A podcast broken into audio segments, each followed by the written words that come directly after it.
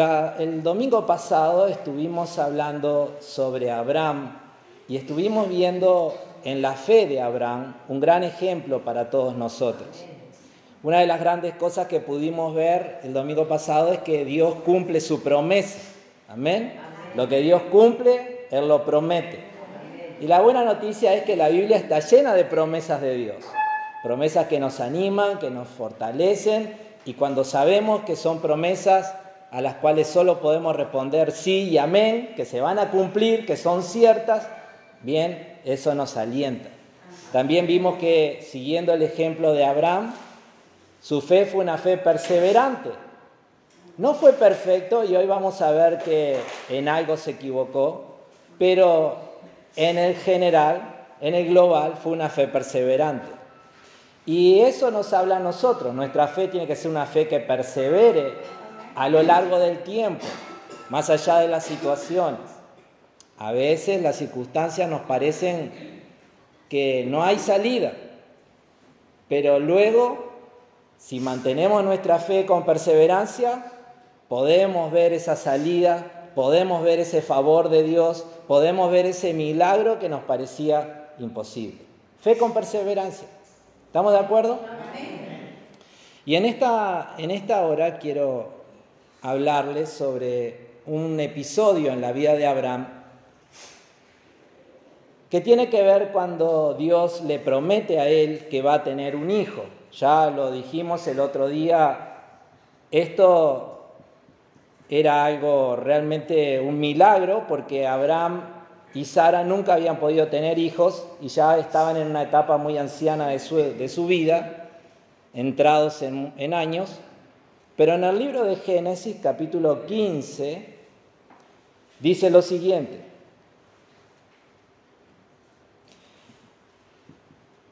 Tiempo después el Señor le habló a Abraham en una visión y le dijo, no temas Abraham, porque yo te protegeré y tu recompensa será grande. Abraham le respondió, oh soberano Señor, ¿De qué sirven todas tus bendiciones si ni siquiera tengo un hijo? Ya que tú no me has dado hijos, Eliezer de Damasco, un siervo de los de mi casa, heredará toda mi riqueza. Tú no me has dado descendientes propios, así que uno de mis siervos será mi heredero. Después el Señor le dijo, no, tu siervo no será tu heredero, porque tendrás un hijo propio quien será tu heredero. Entonces el Señor llevó a Abraham afuera y le dijo, mira el cielo y si puedes, cuenta las estrellas. Ese es el número de descendientes que tendrás. Y Abraham creyó al Señor y el Señor lo consideró justo debido a su fe. Qué promesa, ¿verdad? Dios apareciéndole a este hombre, dándole esta promesa y él creyéndola. Pero dice en el capítulo 16, versículo 1, ahora bien, Saraí, la esposa de Abraham, no había podido darle hijos, pero tenía una sierva egipcia llamada Agar. Entonces Saraí le dijo a Abraham, el Señor no me ha permitido tener hijos. Ve y acuéstate con mi sierva, quizás yo pueda tener hijos por medio de ella y Abraham aceptó la propuesta de Sarai. Esto que nos escandaliza a nosotros era una costumbre en aquellos días. Y Abraham acepta sin ningún problema, creyendo que a través de ese esfuerzo humano, Dios iba a canalizar esa promesa que le había dado de una descendencia muy numerosa. Y a la edad de los 86 años, le nace un hijo a Abraham, no de su esposa, sino de la sierva de su esposa llamada Agar, y le pone como nombre a este muchacho Ismael. Y hasta ahí todos contentos. Por fin tengo un hijo. Ahora Dios va a cumplir su promesa, pensaría Abraham. Pero en el versículo capítulo 17, versículo 1, a los 86 años, Abraham tuvo a Ismael de la sierva de su esposa.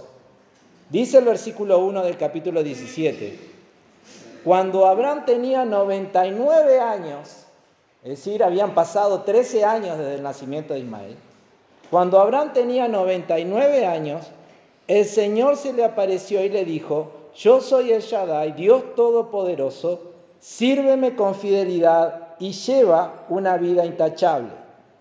Le sigue hablando y en el versículo 15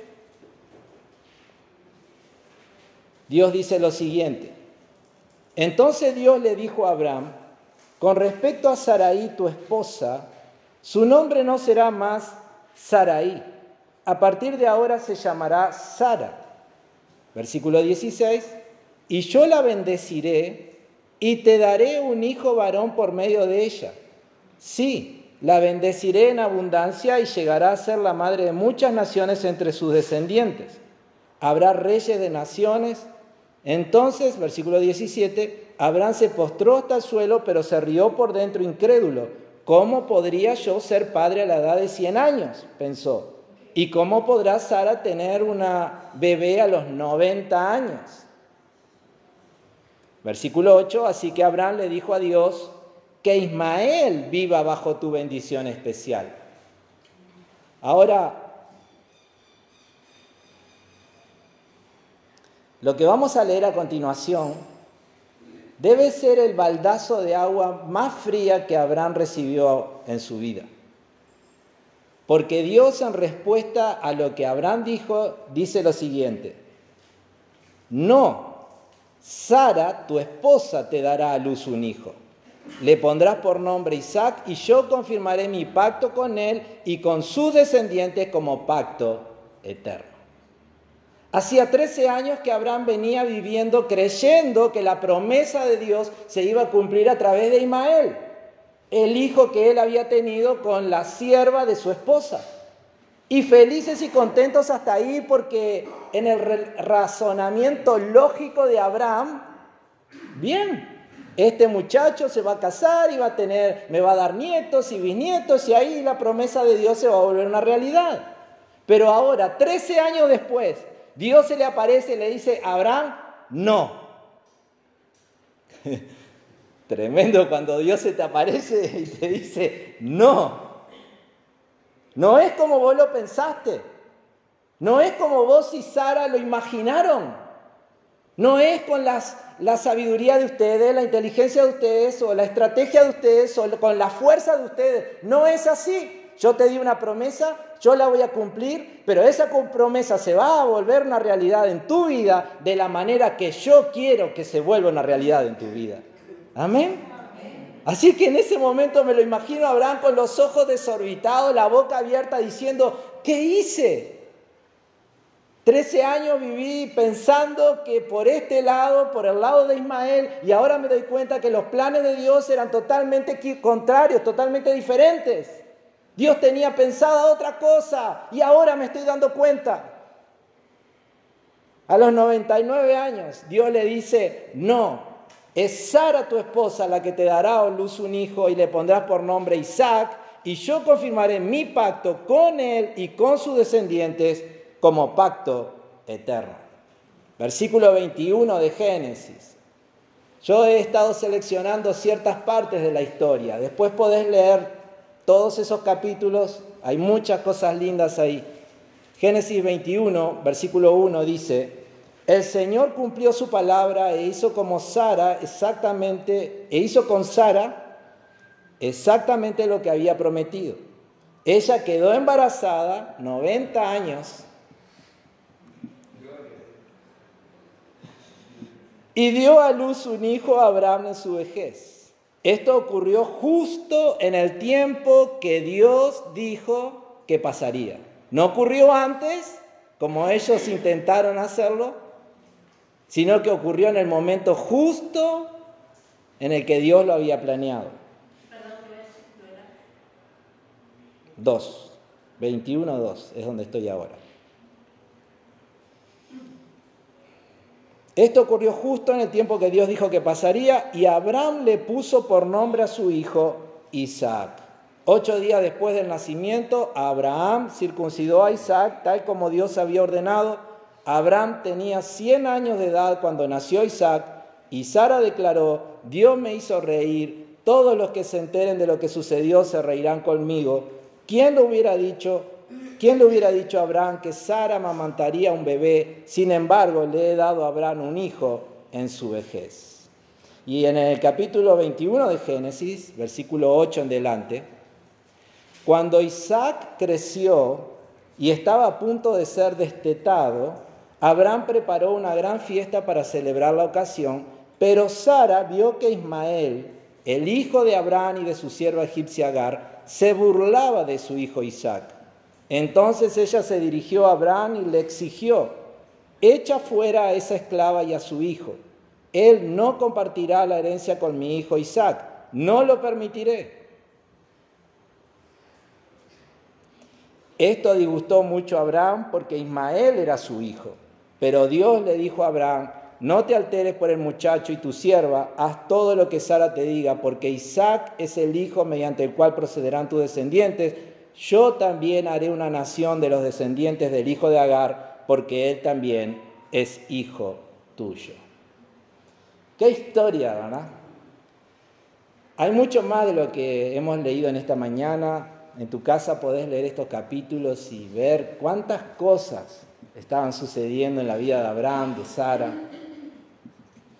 Ahora, cuando nosotros leemos esta historia, eh, lo que tenemos que preguntarnos es, bueno, ¿qué puedo aprender yo de esta historia para mi vida? Esto es algo que sucedió muchísimos años atrás y bueno, ahora ya lo sé, tengo este conocimiento, pero ¿cómo me afecta hoy? ¿Qué, ¿Cómo me impacta? ¿Qué, ¿Qué cosas puedo aprender de lo que hizo Abraham? Y hay tres puntos que quiero señalar en esta mañana rápidamente. Uno de ellos es las consecuencias. Abraham recibe esa promesa de parte de Dios. Dios no le dice cuándo va a darle el hijo ni cómo, solamente le dice que él va a tener un hijo en su vejez y no le dice más nada. Le habla de las bendiciones que vendrán hacia la descendencia y que, bueno, todas cosas maravillosas. Ahora no le dice cuándo. Y se ve que esto trabaja en la mente de Sara, Saraí en ese momento, y ella empieza a desesperarse, empieza a ver que no puede darle el hijo que Dios le había prometido y dice, bueno, ¿de qué manera puedo hacer que Abraham tenga este hijo? Y ahí es donde comienza el error, porque ahí es donde Sara empieza a pensar de qué manera ella puede ayudarlo a Dios a cumplir con una, algo que Él prometió. ¿Y dónde está el error? El error está en que Dios no necesita de nuestra ayuda. Él es Dios soberano, omnipotente, él, él, puede hacer las cosas sin necesidad de ninguno de nosotros. Entonces ellos comienzan a pensar y dicen, ah, vamos a hacer esto. Ahora, ¿cuáles son las consecuencias de ese hecho que no estaba en la voluntad de Dios? Porque la voluntad de Dios, lo leímos, era que Abraham recibiera su hijo de su propia esposa Sara y que lo recibiera 13 años después, cuando él tenía 99 años. Entonces, ¿qué consecuencia trajo sobre la vida de esta familia y sobre la descendencia este acto equivocado de Sara y de Abraham, donde ellos se le adelantan a Dios y, hacen las cosas a su manera, con sus propias fuerzas? ¿Qué consecuencias trae? Bueno, cuando leas esos capítulos te vas a dar cuenta. Algo mencionamos recién. Pero lo que aparece en el seno de esa familia es una tensión. Aparece la envidia, aparecen los celos, aparecen las discusiones, aparecen los malos momentos.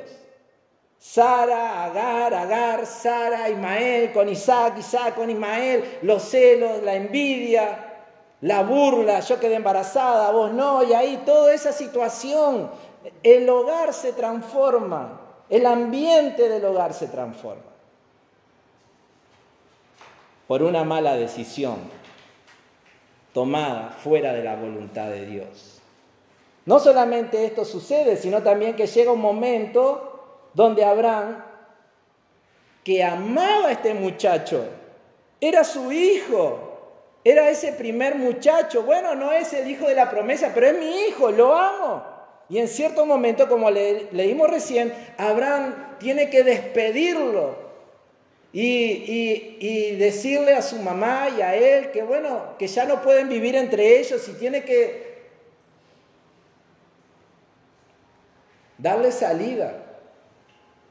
Diga que Dios es un Dios de misericordia y amor y que siempre está atento a todas las cosas y aunque ellos no eran culpables de todo esto, Dios muestra su gracia y los sustenta y los cuida y aunque son lanzados al desierto, allí Dios les sustenta y ellos pueden recibir las bendiciones de Dios y pero lo cierto es que Abraham en cierto momento tiene que experimentar el dolor de tener que dejar ir a un hijo de 14, 15, 16 años, a su primogénito.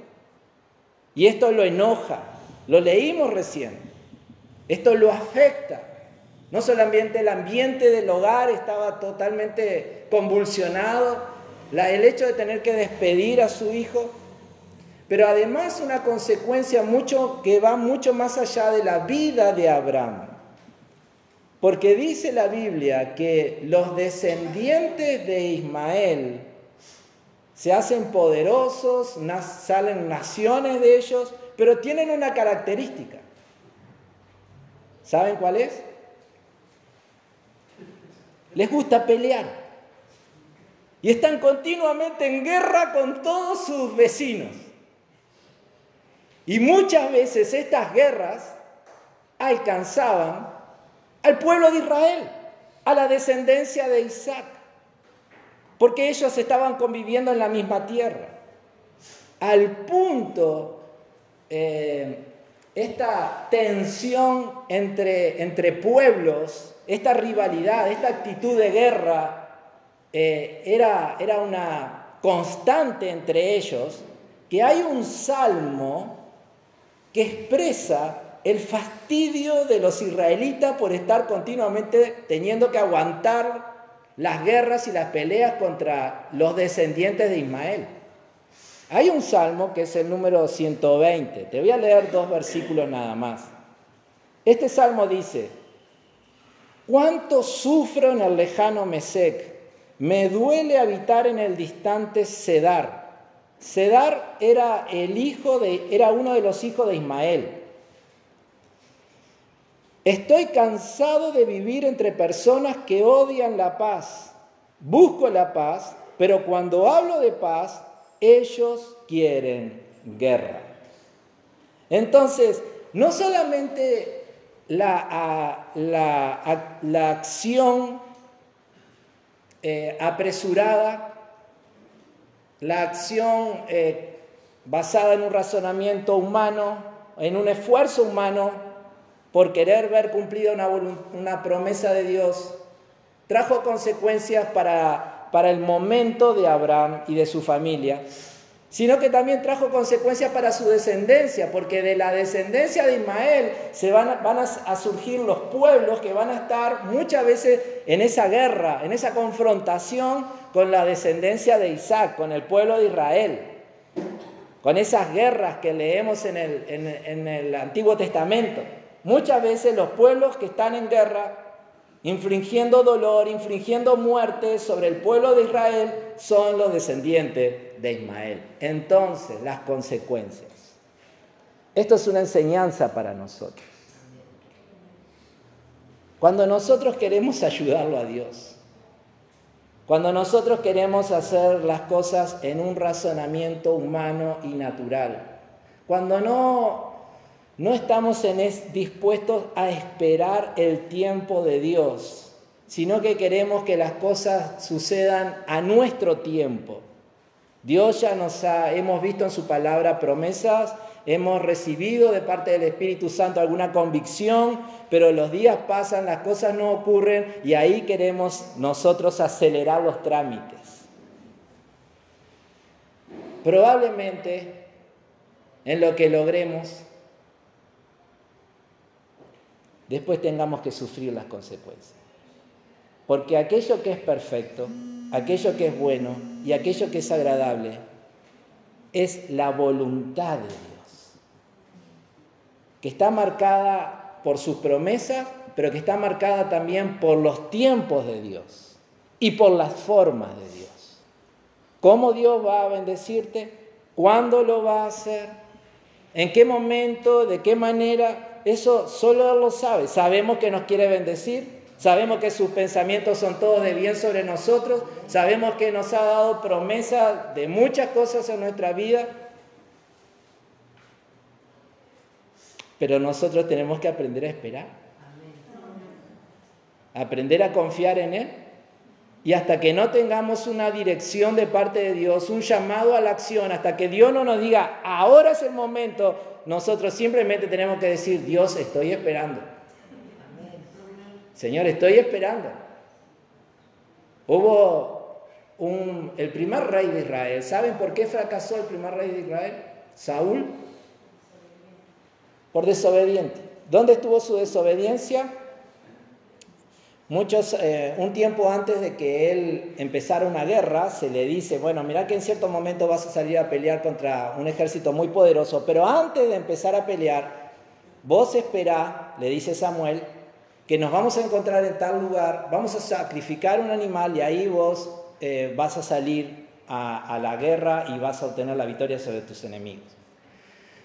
Pasa el tiempo y esto mismo acontece. Eh, Saúl tiene que enfrentar un ejército poderoso, va hacia la ciudad donde Samuel le había dicho que se iban a encontrar y Saúl empieza a mirar, no su reloj pues no tenía, pero empieza a ver que los días pasan, las horas pasan, empieza a ver que su ejército se, eh, se empieza a desesperar y muchos empiezan a irse y el otro ejército está enfrente y como que parece que en cualquier momento se les viene encima y este hombre dice, bueno, yo tengo una promesa, pero no sé qué le pasó a Samuel. Bueno, Listo, lo voy a solucionar yo. A ver, tráigame un animal. ¡Pum! Lo sacrificó eh, Saúl. Y cuando Saúl termina de sacrificar ese animal, ¿quién aparece en el horizonte? Samuel. Llega Samuel junto a Saúl y le dice, ¿qué hiciste? ¿Por qué no me esperaste? ¿Por qué te apresuraste? ¿Por qué no confiaste en la, promesa que Dios te dio a través mío? ¿Por qué quisiste hacer las cosas a tu manera? ¿Sabes que Dios te ha desechado como rey de Israel. Acto seguido, Dios escoge a David y bueno, y todo lo que sucede. A veces nos apresuramos y le erramos. ¿Tenés una convicción de parte de Dios? ¿Tenés una promesa de parte de Dios? atesorala, agarrala, afirmate en ella. Pero luego aprendamos a esperar hasta que Dios nos dirija o Él actúe. ¿Estamos de acuerdo? Tantos ejemplos que vienen a la cabeza de uno, ¿no? Pero bueno, sepamos esperar. Una de las cosas que podemos aprender, Abraham y Sara no supieron esperar el tiempo de Dios, tuvieron que sufrir las consecuencias. No hagamos nosotros lo mismo. Esperemos en el Señor. ¿Estamos de acuerdo? La segunda enseñanza o aplicación que por lo menos yo encuentro de este pasaje, lo leímos en cuanto a Sara, pero ya había ocurrido también en cuanto a Abraham. Si fueron, leyendo detenidamente, habrán visto que al principio la Biblia dice llama a Abraham Abraham, bien cortito. Pero en los últimos capítulos que leímos, el nombre de, Abraham cambia, ahora es Abraham. Ya aparece una H en el medio, se hace más largo. Y también vimos, eso sí lo leímos, que Dios le cambia el nombre a Sara. Ella se llamaba Saraí y Dios le cambia el nombre a Sara. ¿Por qué este cambio de nombres? Bueno, los nombres para la cultura oriental son muy importantes porque hablan de, del propósito de esa persona, hablan de, la persona misma y del propósito por el cual esa persona está aquí en la tierra. Y cuando Dios le cambia el nombre a Abraham, Abraham significaba padre exaltado, pero Dios se lo cambia a Abraham. Y ese nombre significa padre de multitudes. Saraí significaba mi princesa, pero cuando Dios se lo cambia a Sara, ese nombre adquiere una dimensión mucho más amplia y ya es ya tiene un significado de princesa de multitudes. Entonces vemos que hay un propósito de parte de Dios por el cual Dios llama a Abraham desde aquella tierra y le dice, salí de tu tierra, de tu parentela, vení a un lugar que yo te voy a mostrar, y todas las cosas que pasan, es porque Dios está queriendo cumplir un propósito en la vida de Abraham y en la vida de Sara. ¿Cuál es ese propósito? Que ellos se conviertan en padres de naciones, de multitudes. Ahora, Dios les cambia ese, ese nombre en un momento determinado. ¿Cuándo? Cuando le anuncia el nacimiento de Isaac. El propósito de Dios en nuestras vidas, los planes de Dios en nuestras vidas, solo se van a cumplir cuando andemos en el centro de su voluntad. Lo hemos dicho hasta el cansancio y seguro lo has leído en la Biblia miles de veces y seguro lo crees igual que yo que Dios nos conoce desde antes de la creación del universo. Y desde el momento que Dios pensó en nosotros, Él pensó cosas buenas y nos apartó para un plan y un propósito.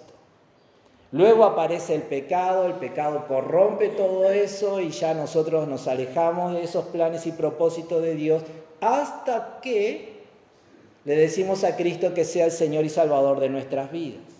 En ese momento somos adoptados como parte de la familia de Dios y ahí Dios a través de su Espíritu Santo vuelve a trabajar sobre nosotros. ¿Para qué? Para llevarnos hacia aquel propósito que Él pensó sobre nosotros desde la eternidad. Gloria a Dios por eso.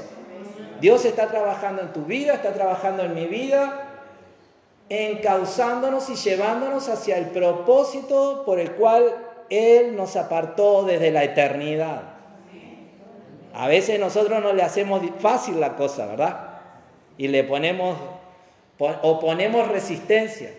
Pero bueno, eso hace al avance de nuestra madurez en la fe y a... Lo cierto es que Dios nos va llevando hacia ese propósito. En ese proceso muchos de nosotros lo vamos descubriendo ya sea porque Dios nos habla en algún momento y nos revela, mira, esto es lo que quiero hacer con tu vida, o alguna impresión que el Espíritu Santo pone en nosotros y empezamos a sentirnos inclinados hacia algo que Dios quiere hacer con nosotros, con nuestra familia, lo que fuera. Ahora, este es el gran punto. Los propósitos de Dios se van a cumplir en nosotros cuando nosotros andemos en el centro de su voluntad, no cuando tomemos atajos. Cuando Abraham y Sara tomaron un atajo, nada cambió en el mundo espiritual. No se les apareció Dios y les dijo, bueno, está bien, no era como yo lo pensaba, pero vamos adelante igual. Les cambio el nombre. A partir de este momento, a través de Ismael, ustedes se van a convertir en padres de multitudes. No. Dios les cambia el nombre muchos años después. ¿Cuándo? Cuando les anuncia el nacimiento de Isaac. Entonces, ¿qué podemos aprender nosotros de esto? Los planes de Dios se cumplen en el tiempo determinado por Él y en la forma determinada por Él. Nosotros no podemos meter presión, tomar atajos, querer hacer las cosas fuera de la voluntad de Dios, querer torcer la voluntad de Dios y ganar nosotros esa pulseada y que Dios termine haciendo las cosas a nuestra manera. Eso no va a suceder. Algunos hablan de, una voluntad permisiva de Dios, que es cuando Dios ve que nos, que nos hemos puesto tan duros y dice, bueno, no voy a poder bendecirlos como quería, pero algo los voy a bendecir. Podemos discutir sobre eso. Ahora, yo no quiero la permisiva, yo quiero estar en el centro de la voluntad de Dios para que todo lo que Dios ha hablado y ha pensado sobre mi vida, sobre mi matrimonio, sobre mi familia, eh, desde la eternidad se pueda volver a una realidad en este tiempo. Amén. Así que la segunda enseñanza que tenemos que quedarnos eh, en esta mañana viendo la vida de Abraham y la vida de Sara es que si queremos que Dios cumpla su perfecta voluntad en nuestras vidas, tenemos que andar en el centro de su voluntad. No puedo esperar que Dios me bendiga mientras yo ande en mis propios caminos, mientras yo haga las cosas a mi manera. Dios ha pensado, voy a traer un ejemplo nada más, ¿verdad? Dios ha pensado en el matrimonio como un lugar donde esposo y esposa se complementen, sean una sola carne y, bueno, y sean felices. Ahora, Dios ha dejado una forma para que el matrimonio exista y Dios nos ha también aconsejado una forma para la cual el matrimonio llegue a formarse. Ahora, si yo quiero vivir el matrimonio o llegar al matrimonio dejando a Dios a un lado y haciendo las cosas a mi manera, ¿por qué Dios va a bendecirte? ¿Por qué Dios va a bendecir tu matrimonio si en lugar de ser fiel andás con, con otras personas? ¿Por qué Dios va a bendecirte si en lugar de haber amor, respeto, hay otros valores? ¿Por qué Dios había de bendecirte plenamente si llegas al matrimonio no de la manera que quiere que llegues? Lo que quiero decir es lo siguiente, en esta área como en cualquier otra, si queremos disfrutar de la plena bendición de Dios, debemos andar en el centro de su voluntad. Y si ya hemos recorrido un camino y nos dimos cuenta de que hemos fallado, y de que no hicimos las cosas como Dios esperaba que hiciera y ahora ya está, ya lo hicimos, ahora ya me casé, ahora ya emprendí este negocio, ahora ya hice lo que hice. Bien, ¿qué es lo que tenemos que hacer? ¿Deshacer todo, volver hacia atrás? No, humillarnos, postrarnos delante de Dios y decir, Señor, no te tuve en cuenta en ningún momento cuando hice esto. Señor, llevé adelante este emprendimiento y jamás te presté atención o cuando me advertiste no te hice caso, o lo que fuera. Nos humillamos, decimos, Señor, perdóname, y ahora te ruego que muestres tu misericordia sobre mi vida y desde donde estoy me ayudes a encontrarme con tu bendición. Dios es tan bueno, tan misericordioso, que aunque nosotros nos hemos revelado y no hemos querido andar en sus caminos, Él desde el amor nos lleva una vez más al centro de su voluntad. Entonces, esa es la segunda y la tercera y última y la que yo considero, la que creo que es la más importante.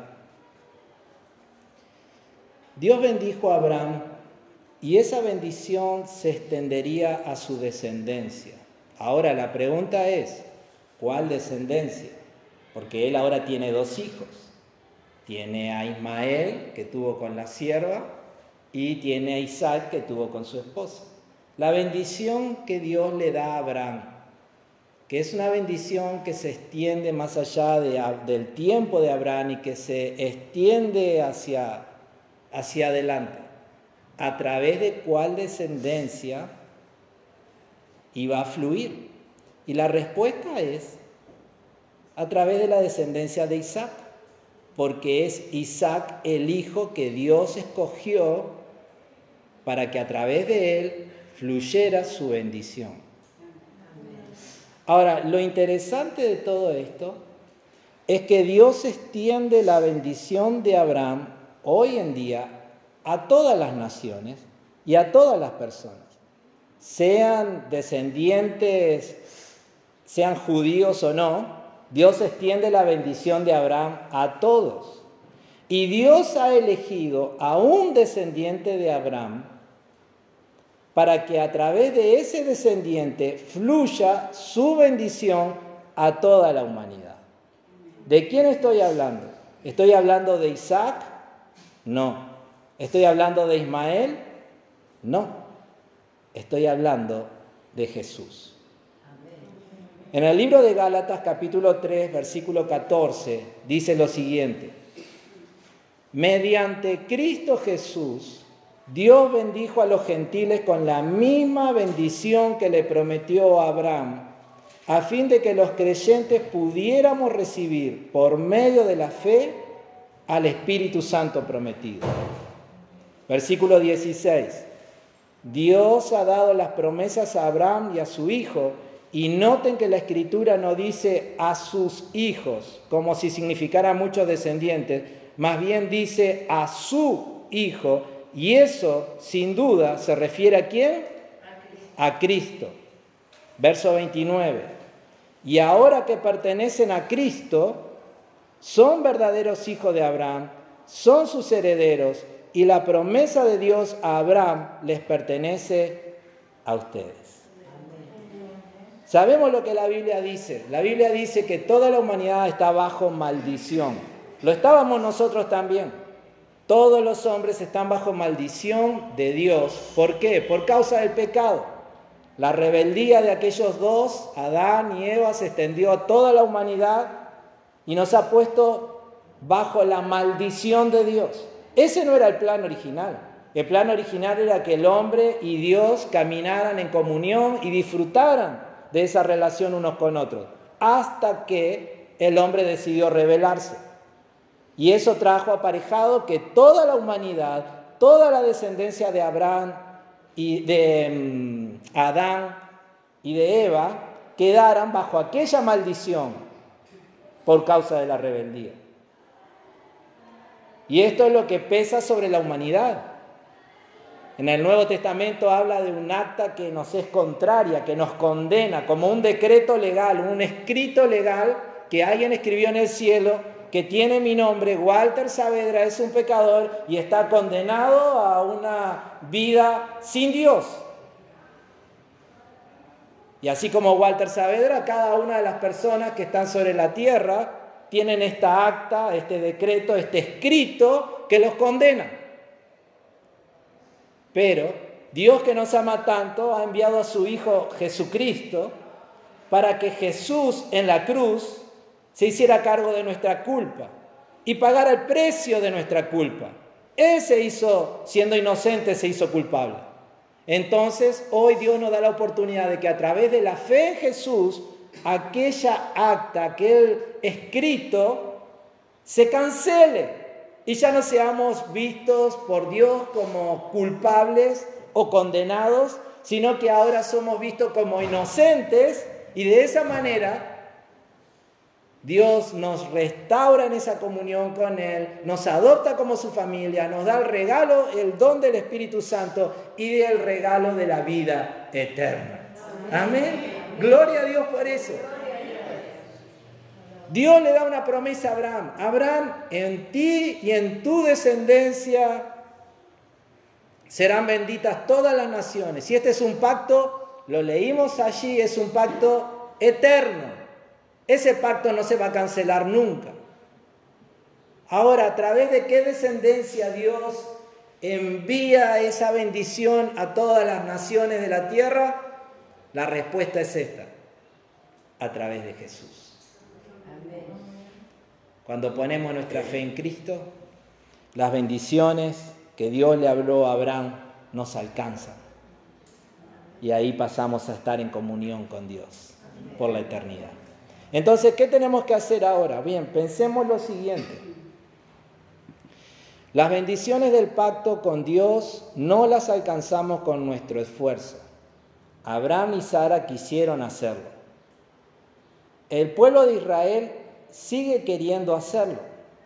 Aunque ya vino el Mesías, ellos siguen buscando al Mesías y queriendo agradar a Dios con sus propios ritos, costumbres, pero no solo Israel, tanta gente en el mundo, tal vez hasta en algún momento nosotros mismos, queriendo agradar a Dios, acercarnos a Él en base a nuestro esfuerzo, un esfuerzo que se traducía muchas veces en rodillas peladas, en alimentos a los pobres, en cosas buenas que hacemos. No sé, cada uno usa su imaginación en ese punto, ¿verdad?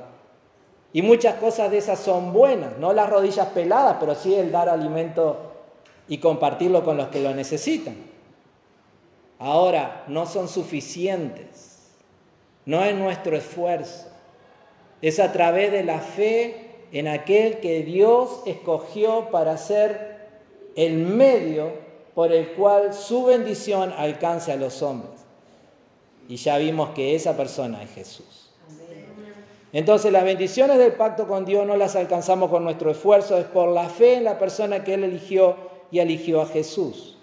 Los planes de Dios no se encuentran mediante atajos. Y los atajos tienen sus consecuencias. Miren, muchas veces uno sabe la promesa que Dios nos ha dado, ¿verdad? Que Él pelea por nosotros. ¿Estamos de acuerdo de eso, verdad? Que sus ángeles Él los envía para que estén a nuestro servicio y tantas cosas así. Y más de una vez uno se encuentra en situaciones donde uno necesita resolver alguna situación, pero la previa no parece muy fácil de resolver. Y uno recuerda pasajes como estos donde Dios dice, bien, yo te doy una promesa, yo voy a estar contigo, voy a pelear por ti, te voy a abrir camino, te voy a ayudar, te voy a sostener, te voy a dar sabiduría si te falta, tantas promesas como esta. Y uno dice, bien Señor, tus promesas me, me alientan, pero esto es algo que hay que resolverlo ya. Y ahí agarramos el teléfono, o ahí golpeamos la puerta de alguien, o ahí... ¿Y qué es lo que resolvemos? Nada, muchas veces la empeoramos, ¿verdad? Y una situación que si, la, si hubiéramos esperado en el Señor se hubiera resuelto de una manera diferente, lo único que hacemos es complicarlo. Entonces los atajos tienen sus consecuencias. Dios, Dios nos da promesa, Dios tiene planes buenos sobre nuestra vida, pero tenemos que andar en el centro de su voluntad, haciendo y esperando sus tiempos. Él es el que sabe cuándo, cómo, dónde y de qué manera. A veces nos apresuramos. Hay momentos en la vida que las personas quieren tener a alguien a su lado, vuelvo a ese. Y Dios te pido que me des la persona idónea para que sea mi compañero de vida. Pero ya que estás demorando en dármela o dármelo, nosotros nos apresuramos y tomamos decisiones. Si te sale bien, te felicito, pero la mayoría de las veces sale mal. Porque solo Dios conoce el corazón. Solo Dios sabe quién es la persona idónea con la cual vas a poder congeniar. Y solo Dios sabe quién es esa persona que te va a ayudar no solamente a tener una vida feliz aquí en la tierra, sino te va a ayudar en tu vida espiritual, en tu relación con Él. Solo Dios sabe quién es esa persona. A veces nosotros, porque estamos apurados, decimos, no es creyente, pero yo lo voy a convertir, yo lo voy a convertir, yo lo voy a convertir. Y lo único que sucede es que no lo convertimos nada, al revés, se transforma en un dolor de cabeza, en un gran problema. Y muchas veces los que terminan, como termina la historia, es que el convertido termina desconvirtiéndose, en lugar del otro convirtiéndose. Entonces hay que saber esperar. Vamos a Dios, tenemos un negocio, tenemos una idea fantástica en la mente, Señor, esto, esto, esto, esto, pero no tenemos una dirección de Dios y, ya queremos, y ya queremos, y ya queremos, y nos lanzamos. Bueno, Dios va a bendecir. Y después vienen los dolores de cabeza. Entonces, saber esperar en Dios. La, voluntad de Dios es perfecta. ¿Y qué es lo otro que sabemos? Que el socorro y el auxilio de Dios van a llegar en qué momento? Justo. No va a llegar antes. Abraham y Sara quisieron resolver las cosas antes de tiempo y le salió mal. Un mal que lo están pagando hasta el día de hoy los descendientes de Abraham. Dios en su momento justo te va a responder y te va a mostrar su bendición. ¿Estamos de acuerdo? Entonces, ¿qué tenemos que hacer? Creer en Jesús para que las bendiciones de Dios nos alcancen. No hay otro mediador, no hay otro nombre. La humanidad entera está bajo maldición y Dios ha elegido solo a un hombre, a una persona, un, nombre para que a través de él fluya su bendición a toda la humanidad. ¿Quién es ese único? Jesús. Él es el único camino al Padre, el único mediador. Solo hay uno por el cual nosotros podemos ser bendecidos y es a través de Cristo. Y lo segundo, obedecer y esperar en Dios para andar en su perfecta voluntad. No podemos pensar en Dios como el bombero que viene a apagar nuestros incendios. Tenemos que pensar en Dios como aquel que nos guía por el camino correcto. ¿Estamos de acuerdo? ¿Oramos por todo esto? Padre eterno, te damos gracias por tu palabra, por tu misericordia, por permitirnos ver en la vida de Abraham, Señor, eh, enseñanzas y ejemplos para nosotros hoy. Te damos gracias, Dios, porque hoy alcanzamos la bendición que le diste a Abraham a través de Cristo. Gracias, Señor, porque esas bendiciones hoy son nuestras a través de la fe en Jesús. Y ruego, Señor, por aquellos que no le conocen a Cristo, que están lejos de Él, que están lejos de esa vida de bendición que tú has prometido. Te ruego, Señor, que les ayudes a conocerle, que les ayudes a acercarse a Jesús, que puedan entender quién es Él y lo que Él hizo por nosotros en la cruz y cuál es esa urgencia que tienen de tomar una decisión de fe. Señor, y también pedirte perdón, Dios, porque muchas veces somos rebeldes, porque no sabemos esperar, porque no tomamos los caminos que tú quieres que tomemos y aún así te pedimos que nos bendigas. Y aún así esperamos que tú prosperes tus buenas palabras sobre nosotros. Perdónanos, Ruego que nos ayudes, que cambies nuestro corazón, que alejes de nosotros la rebeldía, el orgullo, la altivez de nuestros pensamientos, que nos ayudes a humillarnos delante de ti y a entender que es en tu perfecta voluntad donde nos encontramos con tu bendición. Señor amado, tal vez y seguramente muchos de nosotros nos hemos equivocado y te pedimos perdón y rogamos, Señor, que desde el, lugar donde estamos, por tu gracia, por tu misericordia, tú nos ayudes a volver al centro de tu voluntad. Que tu Espíritu nos guíe, Dios. Que tu Espíritu nos hable. Que tu Espíritu nos enseñe. Que las vendas de nuestros ojos caigan. Que las fortalezas de nuestros pensamientos se derrumben delante de la luz de tu palabra.